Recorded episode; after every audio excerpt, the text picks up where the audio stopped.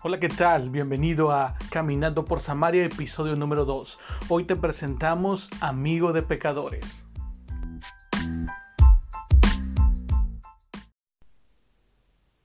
Amigo de Pecadores. En Mateo 9, versículos 9 al 13, vemos cómo Jesús llama a Mateo. Lo invita a unirse a él y más tarde se encuentran cenando juntos. Los invitados que rodean a Jesús no precisamente son gente distinguida, sino todo lo contrario, son personas de mala fama, pésima reputación, odiados por la sociedad por sus prácticas desarrolladas. Tan parecido a nosotros, ¿no crees? múltiples defectos y cargando con consecuencias de sus errores, los cuales no pasan desapercibidos para la gente que los está mirando. Pero Jesús está ahí, así que tranquilos. ¿Dónde estabas tú cuando Jesús te llamó? Es una pregunta que quiero hacerte en esta noche. ¿Quién eras? ¿A qué te dedicabas? Siendo sinceros, ¿valía la pena que alguien nos amara, que alguien nos llamara amigo y que se sentara a la mesa sin cuestionar nuestro pasado?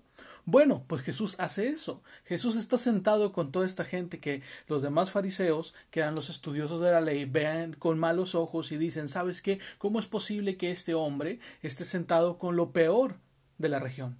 Bueno, Jesús es así. Cuando tú y yo ni siquiera figurábamos en el plano eclesial o que la gente que va a la iglesia o que la gente que le gusta estudiar no da un peso por nosotros, por nuestra vida pasada, Jesús lo da todo por ti. Dios lo da todo por ti. Dios da a su Hijo por ti. Dios da la vida de su Hijo para que tú y yo podamos acercarnos a Él, nos podamos sentar a su mesa. Mateo y sus invitados están experimentando la gracia de Dios en todo su esplendor. Jesús se ha despojado de su divinidad y les está mostrando lo que en verdad es el amor de Dios. Y esto es realmente fascinante. Está la gracia sentado con ellos a la mesa. Está compartiendo el pan, están platicando, están compartiendo la, bebida en ese momento. Entonces es algo maravilloso lo que estamos viviendo.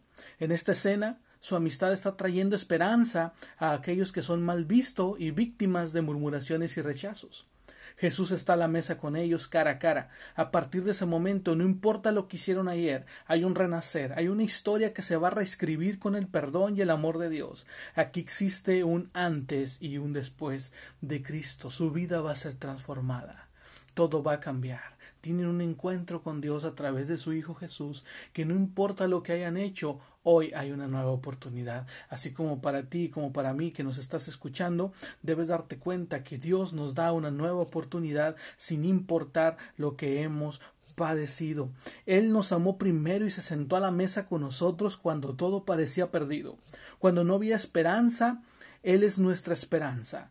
Por eso le amamos. Primera de Juan 4:19 le amamos porque Él nos amó primero, cuando no merecíamos nada, cuando no valíamos nada, como anteriormente te lo dije, Él ya nos estaba amando y es lo que está pasando por él, con ellos en ese momento en el cual están sentados en casa de Mateo, están siendo amados por una persona que ellos ni siquiera pensaban quién era, que ni siquiera amaban, pero ya los estaba amando. En la narrativa vemos cómo los fariseos Aquellos conocedores de la ley y huéspedes habituales de la sinagoga son impactados por la acción de Jesús. Les resulta inconcebible que diciendo quién es se rebaje a esto, tan parecido a hoy. Hay gente que se sabe la Biblia al revés y al derecho, que simplemente cuando alguien cambia su vida, lo juzgan, lo juzgamos, perdón, y empezamos a decir cómo es posible si esa persona es una persona que le encanta beber vino, es una persona que le encanta fumar, es una persona que le encanta drogar, cómo es posible que hoy pueda cambiar y que esté recibiendo una oportunidad por la gracia redentora de Jesús. ¿Recuerdas a alguien que dice, ¿tú vas a la iglesia después de todo lo que hiciste? Hay gente que simplemente cuando nos ve cómo nos comportábamos anteriormente dice, ¿cómo es posible que tú vayas? Pero si eras de lo peor y son pláticas y son comentarios que te señal, que te hacen en, tipo de, de, señal y que a lo mejor en algún momento te hacen sentir mal, pero tranquilo, tenemos claro que a veces es necesario caer bajo para poder entender que necesitamos un Salvador. Un Salvador que hoy nos extiende sus manos y se sienta a nuestra mesa, donde nuestro pasado queda en el olvido y todo es nuevo en él. En esa mesa está sentado lo vil y lo menospreciado de la región, siendo acompañados por la gracia. Y recuerda algo que quiero que te quede bien claro en esta noche, es donde abundó el pecado, sobreabundó la gracia, y lo encuentras en Romanos capítulo 5 versículo 20. Jesús manda a callar a los murmuradores y me encanta esto porque les da una misión. Si tanto conocimiento tienen, que descifren lo siguiente y hablo una frase que Dios había mencionado anteriormente, misericordia quiero y no sacrificio.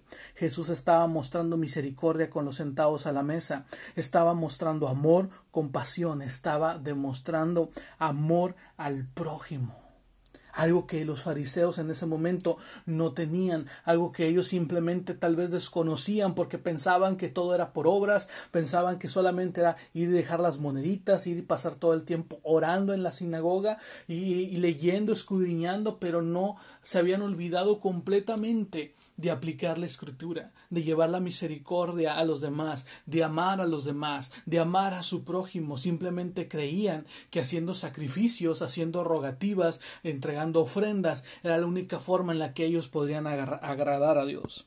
Y retumba una mención llena de esperanza para el perdido.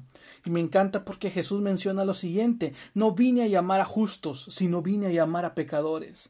Y esa es nuestra promesa, vino por nosotros, aquellos que un día estuvimos perdidos y quizá muertos en delitos y pecados, vino a encontrarnos, vino a resucitarnos. No vino a llamar al que se sabía la, la Biblia al revés y al derecho, sino vino a aquel que estaba perdido, aquel que no tenía dirección, aquel que no sabía qué hacer con su vida y que estaba muerto espiritualmente y que estaba pecando constantemente, vino a ofrecernos una nueva oportunidad, vino a llamarnos, vino por nosotros, vino a nosotros para darnos una nueva oportunidad.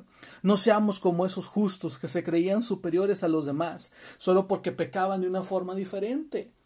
Muchas veces gente te va a señalar, te va a juzgar y te va a criticar de una, de una y mil formas, tal vez porque tú no pecas igual a ellos. Y tal vez estos fariseos estaban en esa condición. Cometían sus pecados, tenían sus errores, pero como esa gente pecaba diferente, estaban siempre murmurando en contra de ellos. Alégrate hoy tú que nos escuchas, porque cuando el pecado reinó sobre la muerte, la gracia reinó sobre la vida. Y lo podemos encontrar en Romanos capítulo 5, versículo 21 Hoy quiero decirte que seas parte de lo que Dios está haciendo, sé parte de su mesa, invita a Jesús a tu mesa, hay una nueva oportunidad porque Jesús se declaró amigo de pecadores, vino a darnos nueva vida, vino a sacarnos de donde estábamos, vino a extendernos su mano, vino porque nos amó primero. Dios te bendiga.